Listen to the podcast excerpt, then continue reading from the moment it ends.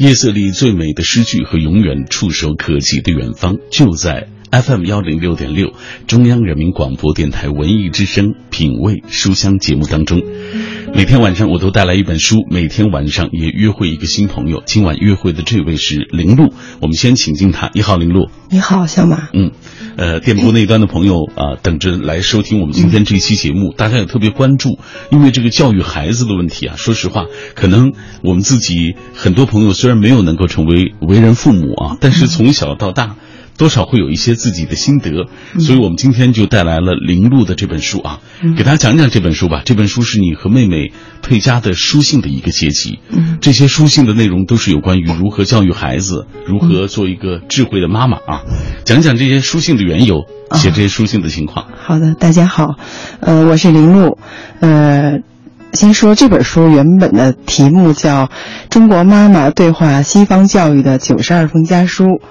呃，这本书的前身是我写给妹妹的九十二封信的合集。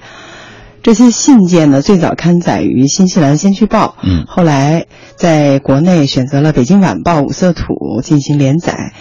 去年呢，我怀着忐忑的心情把稿子给了三联出版社，希望在那里呢能成为这个把这个书呢找到一个家，呃，成为这本书的一个长久的栖息之地。结果呢，人家还真把我们收留了，所以 才会有今日我们和大家的相遇。嗯，呃，今天的诸位眼前的这本小书呢，其本源是我们家族成员间的通信。这本书的写作历程呢，呃，历经了六年，呃，里面的角色包含了我们这个大家庭上上下下四代人。嗯，在空间上呢，跨越南北半球。太平洋东西两岸，嗯，这样呢，就是说，表面上说的是我们家的两个孩子琳达和安妮呃求学的故事，呃，实际骨子里讲的是人生会经历的种种相遇。这个琳达就是你的孩子，对，安妮就是我妹妹的孩子啊，是的，也就是说你的妹妹带着孩子在国外生活，对，嗯，琳达在北京上学啊，这样呢，其中。最艰难的，我觉得恐怕不是时空的跨度，而是这个观念的跨度。嗯，呃，单纯就写信这个事来讲呢，开始是为了解决妹妹的女儿安妮在洋人学校里遇到的一些东西方文化的冲突，比如说怎么看待洋人经常从事这个冒险运动，嗯，怎么看待他们这个历史课没有统一的教科书，呃，怎么看待这个洋人世界没有补习班这个事情，嗯。中国到处都是补习班，是的，所以呢，我和妹妹也挺嘀咕的，说这这个这是孩子能学好吗？这对呀，就是是不是会把孩子给耽误了？嗯，呃，我们该怎么对付这个事儿呢？呃，所以我们就开始写信了。嗯，呃，但是谁也没有想到，那第一封信呢，就是这本书的一个开始。嗯嗯。完了，写信呢，经过一段时间以后呢，妹妹又发现，就是不是不但是学校教育，西方的家庭教育，我们的差别是很大的。嗯，这里面最实质的是中西方人对于母爱的理解有着很大的差别。嗯，怎么讲这个话？呃，比如说洋人会绞尽脑汁的想办法引导孩子怎么念书，他们花的力气很大的，但是呢，却又不会去背他们身上的书包。嗯。我们的教育呢，我们对家庭的孩子的呵护呢，我们是往往背他们身上的书包，但是却不去真正的去掺和他们的学习。嗯，所以这个差别是很大的。嗯，还有比如说，他们提倡爱心，但是有时候看他们那个看着自己家里孩子打架吧，却不去干涉。嗯，这个我们也。有时候也挺不理解的，呃，后面我这个文章里写了一个黛西姐姐的小黑板，就说了这个事儿。完了，他们制止孩子去就哭闹的时候吧，他不是去大声呵斥，嗯，而是用一种非常虔诚的那个祈祷式的声音告诉他安静安静。所以这些东西都是我们中西方文化家庭教育不同的地方。嗯，后来呢，就是这些内容呢也进入了这本书的这个，也成为这本书的一部分了。嗯。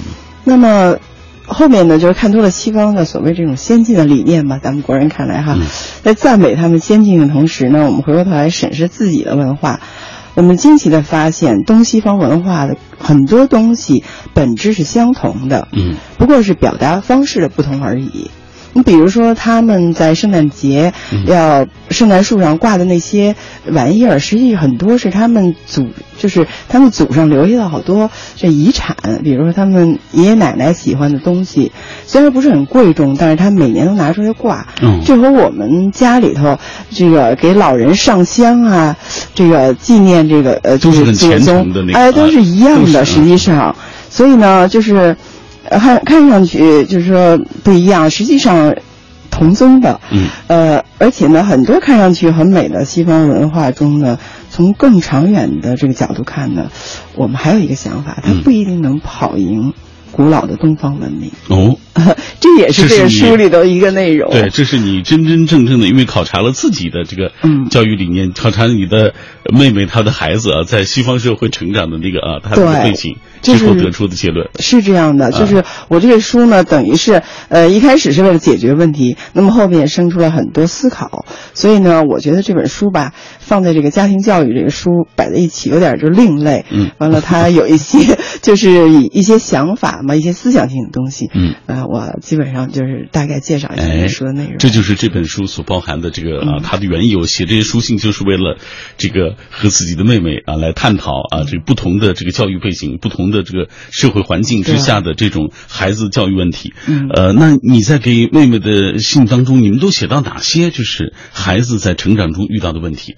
哦，呃，我们涉及的问题很多。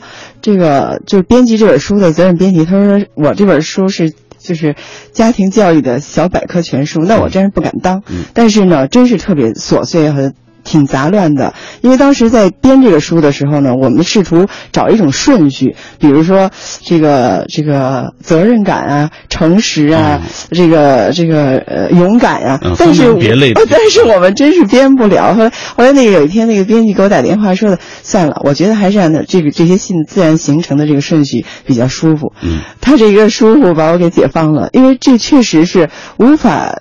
把这个生活当中的一些东西，那么理性的给它条理化。我所写的东西都是我平时真实的见到的，真实的去解决，都是一些真实的烦恼。嗯，所以很多读过我这个书的人都说，像我们家发生的事儿。嗯，你看，在这个书当中，我看到小孩撒谎的问题啊，嗯，看到他的成长当中，呃，这个会面对的很多人就都会面对的一些问题啊。嗯，包括也有独有的，就是安妮所在的那个呃那个呃澳洲学校啊，对，呃他在国外生活的那个背景当中所我们可能遇不到的一些情况啊，这个书里都写到了啊。我想知道，就是你在教育孩子，就是你的孩子琳达啊，他的过程当中，呃，这个其实你也分享到了你琳达她自己的这个成长，我觉得这也是这一块地方的重要的地方。是这样的，嗯，我觉得很多人呢。呃，比如说是我妹妹吧，她就觉得教育小孩真是太麻烦了。可是我，我就觉得，我觉得教育小孩实际上是非常有意思一件事儿。就是以以前你童年当中，这个有一些这个空缺的东西，你通过教育孩子可以重拾这些乐趣。你比如说，小孩有上次问我说的，为什么地球是圆的呢？呃，后来我给他查了半天东西，那个包括万有引力查，我也查不出个名堂来。结果我还没查出来，他就问我为什么橘子是圆的，苹果是圆的？怎么这么多东西都是圆的？我觉得这个这个问题，我们从小我们没有问过，但。现在，当我们能够回答这些问题的时候，我们已经没有这个心情去问这些问题了。所以，孩子呢，我觉得能给我们带来快乐。嗯，而且我觉得是在教育孩子的过程当中，他问这些问题的同时，也是父母成长的一个机会。就是你通过自己学习，你总得要给孩子去讲吧。讲的过程，其实你你自己也终于弥补上了小小时候自己想知道的。是这样的。嗯，大家听到的声音来自于 FM 幺零六点六，这里是中央人民广播电台。文艺之声的品味书香节目，每天晚上我都带来一本书。今晚带来，呃，林路的作品叫做《母爱的界限》，到底这个界限在哪里？接下来我们要透过一个短片，对这本书做一个了解。母爱的界限以书信的方式出现，每次针对教育孩子的一个话题，从一个母亲的角度和家人唠着家常。读书是什么？课本是一切吗？孩子撒谎怎么办？如何尊重中国文化？公主心态如何克服？字里行间传递的是看来轻描淡写，却有隽永的道理。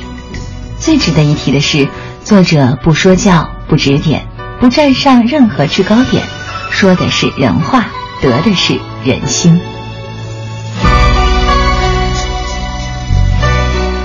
来，我们继续打开这本书，跟林露来聊一聊她写的《母爱的界限》啊。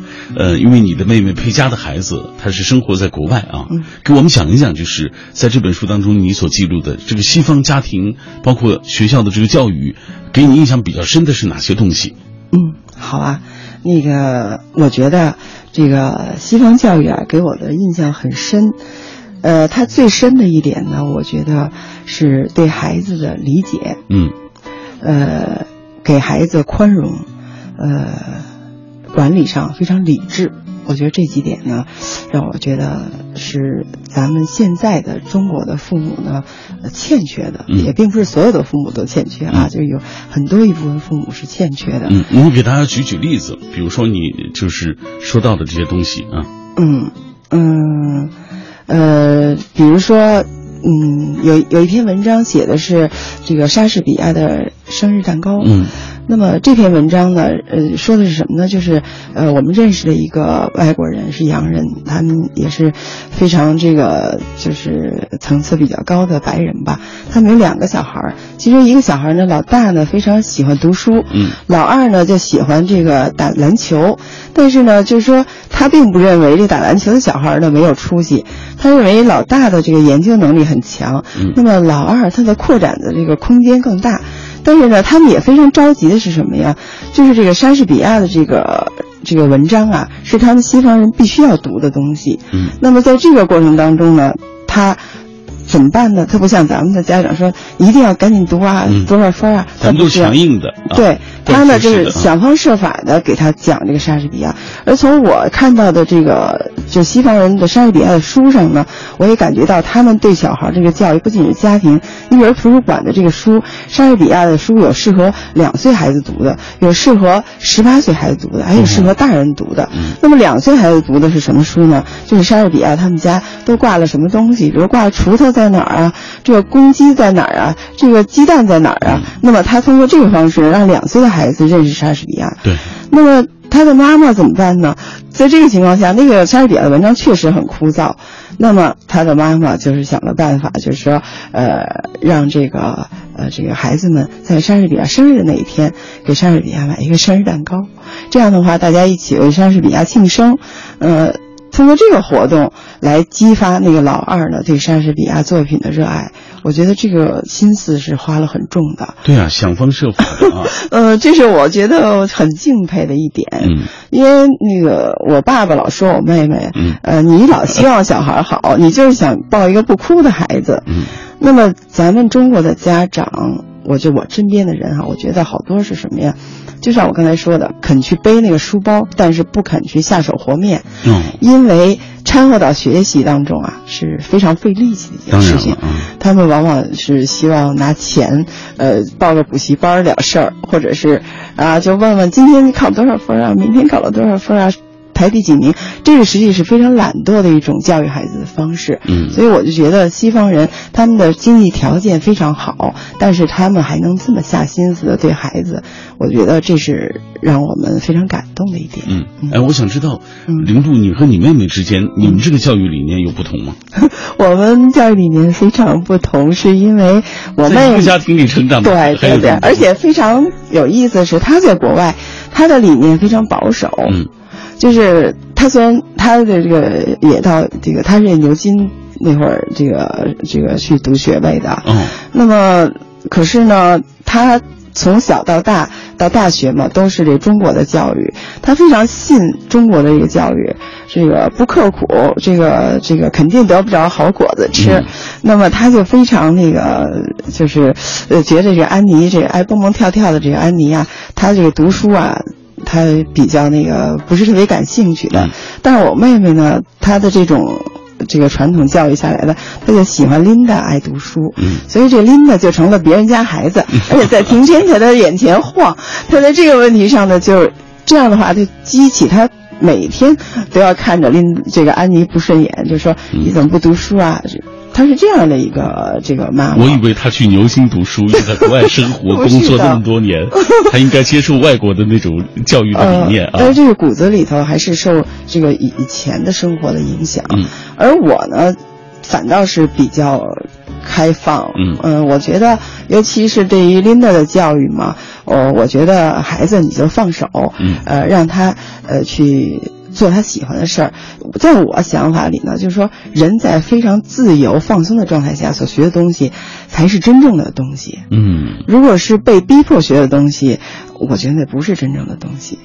我不知道您是不是也同意我这个观点？没错，没错。这样，我们接下来看一看大家怎么说。嗯，因为大家呢，可能很多人没做父母，但是从孩子成长起来啊，这么多年再回过头来看自己的成长道路，嗯，总会有一点心得体会啊。大家会来总结。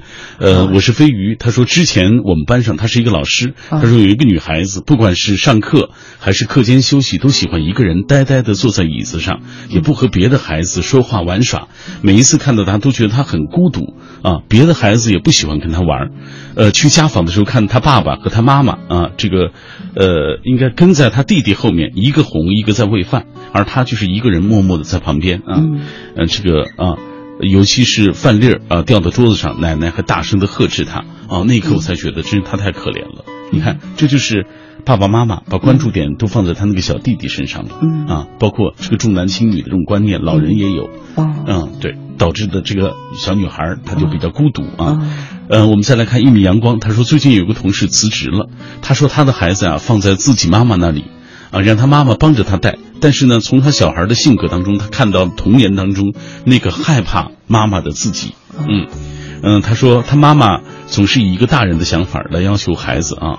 这个完全按照他自己的想法来啊，硬生生的让小孩童年没有一点啊像别人那样无忧无虑的感觉。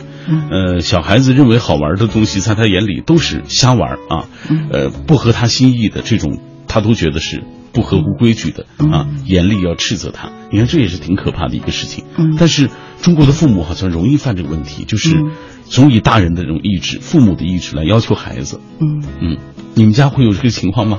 呃，我们家肯定会有这种情况，嗯，因为我觉得这种情况呢也是可以理解的，因为谁不希望自己的孩子成为自己想成为的那种人呢？嗯，我觉得首先应当理解这些父母，那么在这个基础上，我们再说下一步再怎么去做，能让他成为你理想中的那个人。嗯，也不能一棒子打死。对这个，刚才我们说的这种情况，对，是的，因为我觉得，呃，从我个人来讲，我对琳达的培养，实际上好多人都说，呃，我们是这个很不着急的，好像让琳达很轻松的，呃，读完了这个学业，呃，上了这个留学，嗯，而且呢，又有自己的这个爱好。反正方方面面都觉得挺好，呃，他们都会觉得我是非常放任孩子的。实际上这里边呢，有我从我自己来讲，我给您说这个事儿，我是什么呢？就是有两层，有两层的这个困难摆在我面前。嗯第一层困难呢，我认为 Linda 是一个天赋非常好的孩子。嗯，我不，我我非常的不忍心让他，呃，被学业就现在现有的学业呢。这个重压呢，呃，来辜负他的这个智力，嗯，呃，所以呢，我感觉到，呃，在这种情况下，我要保护他的这种，呃，创造性，嗯，那么我们的家庭也是在中国，那么在中国这种教育体制下，我们不可能让孩子没有出路，嗯。孩子要按照这个分数啊，去去做。嗯，那么在这里边肯定是有这个家庭教育操作空间的。嗯，好。常常有人感叹说，生活琐碎而忙碌，感觉很无趣。其实偶尔的这种疲惫感，谁都会有。但即使是在这样的世界当中活着，甚至在狼狈当中打滚打滚啊，在不堪当中追求一点点体面，我也希望你不要让月亮消失在你的心里，不要让那种无用的、遥远的，但是随时可以把你我从生活中拉起来的东西，消失在自己的心里。读书读不同的文字，也许能够产生，也许不能够产生所谓立竿见影的效果吧，但是我相信它能让你暂时脱离所谓庸常的生活。各位，感谢你继续停留在我的声音世界当中。这里是品味书香，每晚带来一本书，每天约会一个新朋友。今晚我们约会林璐啊，介绍他的这部作品叫做《母爱的界限》。节目进行的过程当中，也欢迎各位来跟我们保持紧密的联络。今晚的互动话题就是请各位来说，在你看来，管孩子啊，这个父母哪些该管，哪些不该管？父母对于孩子的爱该不该有界限？今晚我们依然会在所有转发并且留言的朋友当中。要选出五位幸运听众，为他送上这本书。接下来，林璐，咱们一起看一看大家的留言。因为今天很多朋友关于教育孩子这问题啊，都有自己的一些观点。嗯，记忆长歌他说，为人子女与为人父母都是大多数人必经的人生阶段。做子女的时候，想必我们对父母都有些各种各样的不满，管得多就是其中之一。到了我们自己做父母，该当如何呢？鲁迅在上个世纪就有我们该如何做父母的思考，哪些该管，哪些不该管。大的方向我觉得该管啊，事关呃这个根本的，这样该管。其他的就让孩子自立自主，在成长当中摸索吧。父母之爱真挚浓烈，但是也要有边界，将孩子视为平等的人，而不是自己的所谓附属品。多少悲剧与伤害都是因爱之名施加无度啊，彼此尊重。营造平等的亲情氛围，以全身心付出更为重要啊！比这个全身心付出要更为重要。还有理智啊，懂得如何去爱这事儿，我觉得很多父母都应该学一学。嗯嗯。呃，林璐自己在教育孩子的时候，你觉得他，你赞同他的观点吗？就是他说根本的问题管啊，可以就细节上让让自己的孩子可以发挥自己的能力啊。呃，这个在现实生活当中很难分清楚。嗯，呃，我觉得首先应当理解父母。那么，父母走过人生，肯定有他自己的经验。那么，他手上有一张地图。嗯，他明明知道这个人生的路，哪里是坎坷，哪里是平坦。嗯，你说哪个父母能不把这张地图交给自己的孩子呢？那么，孩子在这个上山之前。一切都是迷茫的，他认为自己可以应付所有的东西，这是一个孩子无知的表现。嗯，无知是孩子的权利，并不是说无知，呃，是不好的东西。嗯，那么父母之心呢，可以理解，那么但是这个度呢，确实是应当有所把握的。嗯，那么有的地方呢是要去管的，有的地方呢可能。嗯，就是说不是不管吧，就是说应当有一个这个界限。你比如说，呃，我觉着现在。像包括我自己，呃，就是我在那天就是妈妈为什么爱吃鱼骨头那里边，我也说到，就是平时我们呢怕孩子卡着，那么给孩子把鱼刺剔掉，嗯，那怕那个小孩这个背书包呢累着，把他的这个脊椎骨累弯了，我们去背他的书包。有一次我送他上就小学的时候送他上班车，我居然把那个书包把他放在班车里，我把书包背回来了，我都毫无毫无知觉。后来是那个班车叔叔回来。追我说说那个说大姐，你这个书包还没给孩子呢。因为当时我心里就特别的，我觉得哎呀，我怎么会这样子？而且我给琳达摘鱼骨头，有一次中午，她问我，哎，妈妈，你怎么那么爱吃鱼骨头啊？嗯，她是真心问我这句话的。当时我就想哈，就是说父母在这个管孩子的问题上，如果要这么管下去的话，把孩子永远当一个小我去管，那么。对于父母来讲，这个界限呢，就是没有把握好。嗯嗯，所以如果你事无巨细，什么都管，估计这个这个孩子自己这个自理的能力相对来说就更差一点。是这样的，你比如说我当时提到，我说“宠儿”这个词，如果当它是动词的时候，那你们咱们父母都是一种天伦之乐的一种享受，我们宠爱着孩子是宠儿。嗯，那么如果他长大了，他真成了一个。宠儿了，那么这个宠儿这两个字就变成名词了。嗯，那么到时候就是一个不可收拾的一个后果。嗯，我觉得这个界限，呃，如果说从生活的这个角度来讲，是应当把握到这个程度吧。但是这个度，说实话，的确是比较难把握的啊。很难的，因为你看，就是我是不是还可以给你举个例子？嗯，就是我奶奶的例子。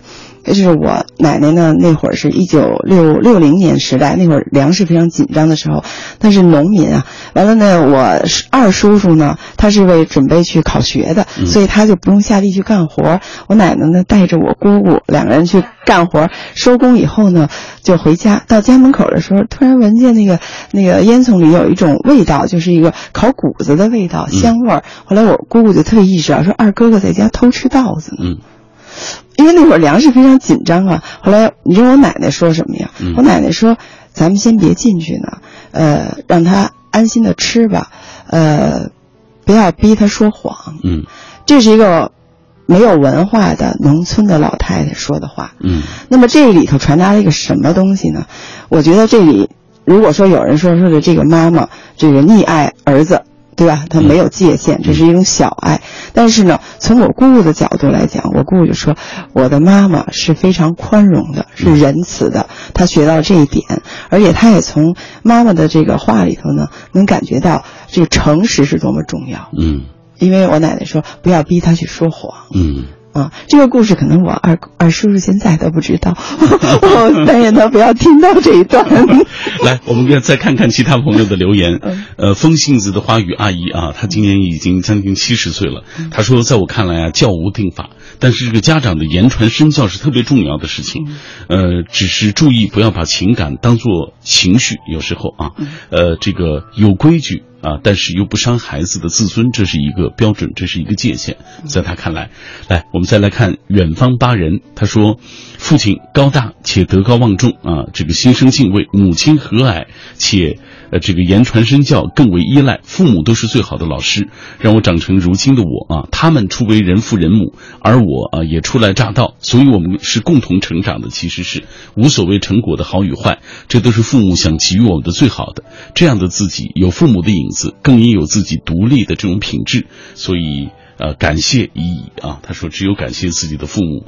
呃，河北草根新闻啊，他说，这个都说父母是孩子第一任老师，你的一言一行都影响着孩子。现代社会，父母与孩子必须要平等交流，什么不能做，什么事儿能做，这样在大人指导下吧，让子女在生活中去体验。孩子毕竟心性不成熟，放手的同时，大人还是要在适当的时候，呃，点拨一下，让孩子生活他们的生活经历之下。成长起来啊，会这个好走一些，啊，呃，走好走坏就看孩子吸收正确这个所谓这些面的这个吸收能力了，啊，这是他的观点。当然，大家还在继续分享属于自己的故事啊，我们在节目进行的过程当中还会为大家来讲一讲。接下来我们就。讲几个书里你写到内容吧。好啊，呃，有一篇我印象很深，就是该如何看待这个撒谎的问题。啊，其实我们小时候也撒过谎，嗯，而且我们现在。也正在撒谎。说实话，这会儿我们哪里在撒谎？对，就是有时候偶然也会撒一点小谎啊，是不是啊？善意的谎。对，善意的谎言，但是它前提是所谓善意啊。啊。对于这个孩子撒谎的问题，我看你在这本书当中也写到一篇。嗯啊嗯。呃，这个问题，我觉得这是天天都会遇到的问题。嗯。嗯，怎么说呢？我觉得不但是孩子，就像我刚才说的，咱们自己有时候，呃，不是有时候啊，经常会有一些谎言。比如说今天没回去看父母啊，我肯定会跟爸爸妈妈说我今天工作忙啊。你说这是不是谎言？那么如果，呃，自己呃有有谎有这个困难，呃需要撒谎，那么这个东西是不是一个非常恶的行为？我们首先应应当呢，能够这个能够界定，嗯，呃，那么对于孩子来讲呢，我觉得很多父母，包括我自己哈，我有时候呢，好像是站在一个这个审判者的角度对孩子，但是往往呢，像这种情况呢，呃，我们要设身处地的为孩子想，他之所以撒谎，他肯定是觉得撒谎的这个能得到的利益，要比不撒谎能得到的利益。要大一点儿嗯，是不是？所以呢，他会去撒谎，就像我们撒谎一下。如果我们要跟父母说，我们今天是因为工作忙，而不是因为呃诚心不去看你，这样的话，父母会觉得好受一点。嗯，那么你要知道，这个要换位思考呢。那么孩子呢，你就去理解他这件事情，呃，你就呃能够呃理解撒谎背后的原因了。嗯，那么我们经常是让孩子觉得撒谎是很耻辱的一件事情，很多父母都说你这个撒谎是非常这个不对的，嗯人怎么能不诚实呢？那么我觉得从教育者的角度来讲呢，最好呢是让孩子感觉到这个诚实是多么的幸福。嗯多么令人尊敬！嗯呃，作为一个诚实人是非常令人尊敬的一个事情。我觉得这是教育成功的地方。嗯呃所以呢，我写的那篇就是人人都会说谎。嗯，这样，接下来我给大家读一读这篇啊。好啊，好啊。呃，林路是这样写的，他说：“佩佳你好，电话里听说你为了安妮的一次说谎而惩罚了她，当时的我都能感觉到你的焦虑和气愤的心跳。是啊，所有的家长都很反对孩子撒谎，讲实话应该是最基本的底线。这个要求看上去确实无可挑剔，谁都愿意自己的子女拥有诚实的美德。而我想问的却是，在你对孩子的谎言表示无法容忍的时候，你是否还能想起自己也有过一些说谎的经历呢？其实，任何事情的存在都会有它存在的道理，说谎的行为也不例外。如果说谎能比讲实话使自己被伤害的更轻微，或是得到的更多的现实的利益，那么那些不谙世事的孩童或者是短视的成年人就会选择说谎，因为他们看不到更远的好处，被人信任会得到更大的利益。回望我们的成长历程，不是有很多这样的例子吗？今天我们为人父母，瞬时站到了孩子们的对面，似乎全然忘记了自己曾经同样无知的成长经历。殊不知，你的愤怒只强调了说谎的耻辱。作为一个引导者，你却没有让孩子体会出做一个诚实人的快乐。要知道，教育的目标是使人变好。这里给你讲一件发生在河南鹤壁市骑兵中学的事情，希望你能够从中得到一些启发。事情是这样的：有一天上午，在一个有着五十九名同学的班里，突然丢失了四千元钱。这钱原来是全市全年级的师生给贫困孩子所捐的善款。四千块钱在那个地区不是一个小数目，而出乎所有人意料的是，老师并没有对这件事情马上进行调查，而是发给了每名同学一个塑料袋。他叮嘱同学们好好考虑，如果哪个学生一念之差犯了错误，下午就把不该拿的钱放进这个黑塑料袋里。没钱的学生要用报纸把袋子装满。下午上学时，全班五十九个孩子一个个的走进了教室，把鼓鼓囊囊的黑塑料袋投进了教室一角的捐款箱中。看着五十九个黑塑料袋都投进箱子之后，老师和孩子们又一个个的将它们打开，没有，还是没有。眼看着就是剩下最后两个塑料袋了。奇迹在老师发抖的手指间出现了，四千块钱赫然入目，而且一分不少。对河南的这位老师，我是非常敬重的。他不仅让他的学生感到了说谎的羞愧，还让这个学生，确切的讲，是这五十九个学生体会到做一个诚实的人是多美好的一，这我想才是教育的艺术吧。希望你能有所思考。姐姐，这就是你给你的姐你你的妹妹写的这封信啊，对，探讨了这个孩子撒谎的问题。对，嗯。这个书当中写到的不只是这些，还写到了一些故事，给大家讲一讲。嗯，还写到的故事，呃，很多是涉及到这个西方人的嗯这个教育的方法的。我觉得在这里边呢，我们嗯很多事情，呃。要向他们学习，嗯、并不是说崇洋媚外。我觉得他们挺，就是说，呃，对于这个孩子的教育啊，呃，他是很这个质朴的一种这个方式。嗯，你比如说，在这个新西兰学琴，在那篇文章里头，有一次偶然的机会，我带那个安妮呢去参加这个他的这个学琴的一个会琴表演，呃，实际上他们学琴是跟着一个老师学，那么跟着老师学呢，老师会定期的搞一些这个音乐会，让他所有的学生。那么一进门的时候呢，看见一个就是中年人在在在在这个表演，我还奇怪，我说这个人，后来我发现这个人是好像就像就是平时他在街上好像在。表演那那也是一个老师的，这是这个老师的学生。嗯，那么我们看到这个，在这个音乐会当中呢，有很多小孩儿，就很小的孩子哈，他就是那个拉琴的时候呢，可能都不太会使那个弓子，老师呢就是帮着他在那个小提琴上蹭两下，那么这也算一个节目。就是非常让人觉得，就是不，就是非常的那个，不是说水平特别高的可以上台。那么有的小孩呢，可能连话都说不清楚，就是介绍自己一下就脸红了。那老师呢就俯下身子呢，跟他讲说：“你不要紧张，可以，你那个向大家介绍。”呃，大家都觉得，所有在场的人，大人也好，孩子也好，都觉得这是非常呃正常的一件事情。不会觉得，哎呀，你看上台表演了，还怎么还是这种水平呢？嗯，在中国的情况不一样。是啊，你知道中国的孩子 必须要穿的非常整齐漂亮，而且还经过选拔。你如果不好的话，肯定不会让你上台。是啊，嗯，那在这里边呢，也有很多高水平的这个演奏者。那么有时候呢，呃，演的高兴的时候，可能哪儿就错了一下，老师说那个再来一遍好不好？那就再来一遍，大家也不觉得怎么样。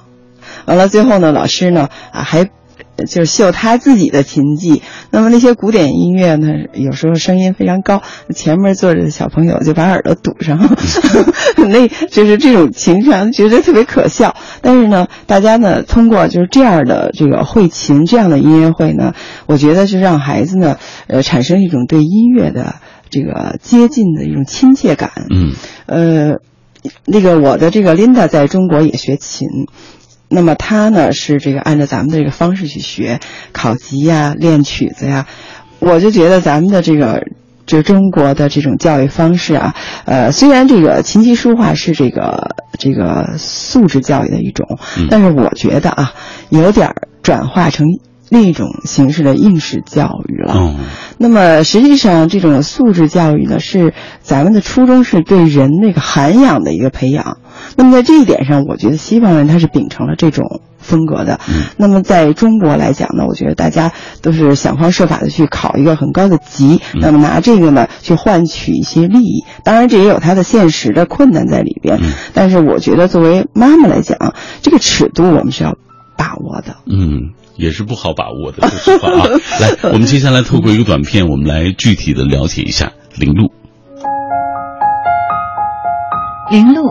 原名乔建宇，一九六八年出生，北京人，现任北京某大学出版社编审、专栏作家、编剧，主要为《北京晚报》《新民晚报》《新西兰先驱报》等报刊撰稿。二零一二年签约《读者》等媒体，在《北京晚报》五色土开设专栏《父母之道》家书，同时在《新西兰先驱报》开设专栏《母爱的界限》。今天很多朋友在我们节目进行的过程当中，都在跟我们保持同步啊。我们也来看一看大家都分享了什么。呃，Silence Views 他说，管教孩子当然要有界限，首先肯定不能够溺爱孩子，其次不能打孩子，特别是当孩子犯错误的时候，别指望可以靠武力就让孩子明白一些事理。对孩子的教育要有耐心，最好采用言传身教的这种方式，比如说该表扬的时候要及时的表扬，啊，该批评的时候要当场指出来。不能够拖延。总之啊，就是多陪孩子，要关心他啊。再来看这位 J.K. 零五七九，他说：目前我们国家留守儿童据说有六千多万，父母不管走到哪儿啊，其实必须有一个留下来照顾他们。他们不需要金钱，需要的更多的是爱，哪怕一点点都可以。他说：我从小呀就是一个没有母亲的人，如今虽然我自己都能养活自己了啊，自己的生活能自理了，但是说实话。这个缺失了这种母爱，对我来说影响很大，让我内心遭受这种挫折感特别大。木西说了，孩子有孩子的天性，其实有时候不太好管。啊，俗话说得好，天性使然，很难改变。现在的孩子很聪明，也都有自己的主见，父母只能引导孩子的想法，很多事情和感受还需要他慢慢的领悟和体会。愿孩子们都可以快乐健康成长。雨季痕说，父母的言行会影响孩子的三观。呃，可是现代这是一个素食的社会啊，很多父母在外面拼搏，呃，造就了很多留守儿童和空巢老人。其实孩子的教育完全跟不上时代啊！以后为人父母啊，在该负责任的时候，千万记得要以身作则，不能把孩子就留在自己的老家当中。呃，我们再来分享最后一位旧城安良，他说人生最幸福的阶段就是为人子女的时候，父母怜爱，生活天真，无忧无虑。随着成长青春期的叛逆，渐渐我们对父母产生不满的情绪。古代孟母择邻的典故告诉我们，教育孩子要发现其特长，循循善诱，并且理解和包容。嗯。大家对于典故的理解可能也不同啊。来，呃，已经时间差不多了啊，我们给大家讲一讲，就是通过这样一本书，通过大概九十多封信啊，你想表达什么呢？呃，呃，这是一个非常好的问题，因为在写作之初，我并没有想的那么清楚。嗯，后来呢，也有人问过我这个问题，我就。你想啊，就是读者为什么要花金钱和时间去读你这本书呢？这个问题一定要搞清楚了。嗯，呃，后来我就想啊，这本书呢，实际上是我们身为人母的一种体验。这是我妹妹在电话里跟我讲的，因为我当时接到这个人家问我这个问题的时候呢，并不是您这。第一次问我，我说咱们这本书到底是说的是什么呀？他说实际就是咱们怎么当妈，嗯，怎么当一个智慧的妈妈，不敢当，嗯，就是在这个过程中呢，我们一直致力于把我们对人生的感悟融入到家庭教育当中，嗯，呃，教育孩子呢虽然是一个漫长而艰苦的过程，但是如果你把这件事做好，它更应当成为一个使妈妈们感到快乐的过程，嗯，呃。和孩子们一起成长，给了我们生命重新来过的机会。在这个过程中，很多观念被颠覆，很多乐趣被重拾，很多误会被澄清。这是一件非常值得珍惜的事情。呃，我们的家庭教育笃信一个宗旨，就是家庭教育的本质是儒养人的涵养。这个观点呢，实际是也源于中国。但遗憾的是，让我们坚信他的理由是来源于西方人的教育方法。嗯，人生既是对学业和事业的追求，同时也是让孩子们保有人生的见地，做做人修养的这个百年大计。嗯，父母之爱子，则为之计深远。我们改变不了社会教育，可我们每一个妈妈呢？都是家庭教育的主人。嗯，在这里呢，我特别想送给年轻妈妈们一句话，呃，实际也是我当时送给我妹妹的一句话：教育既是对人生存技能的培养，更是对人精神素质的塑造。嗯。既是对生存技能的培养，也是精神素质的这个塑造。塑造，嗯，这是更为重要的。在你看来，嗯，好，呃，我们希望通过这本书，让电波那一端的呃为人父母的朋友，或者是即将为人父母的朋友啊，呃，通过这本书有一点思考。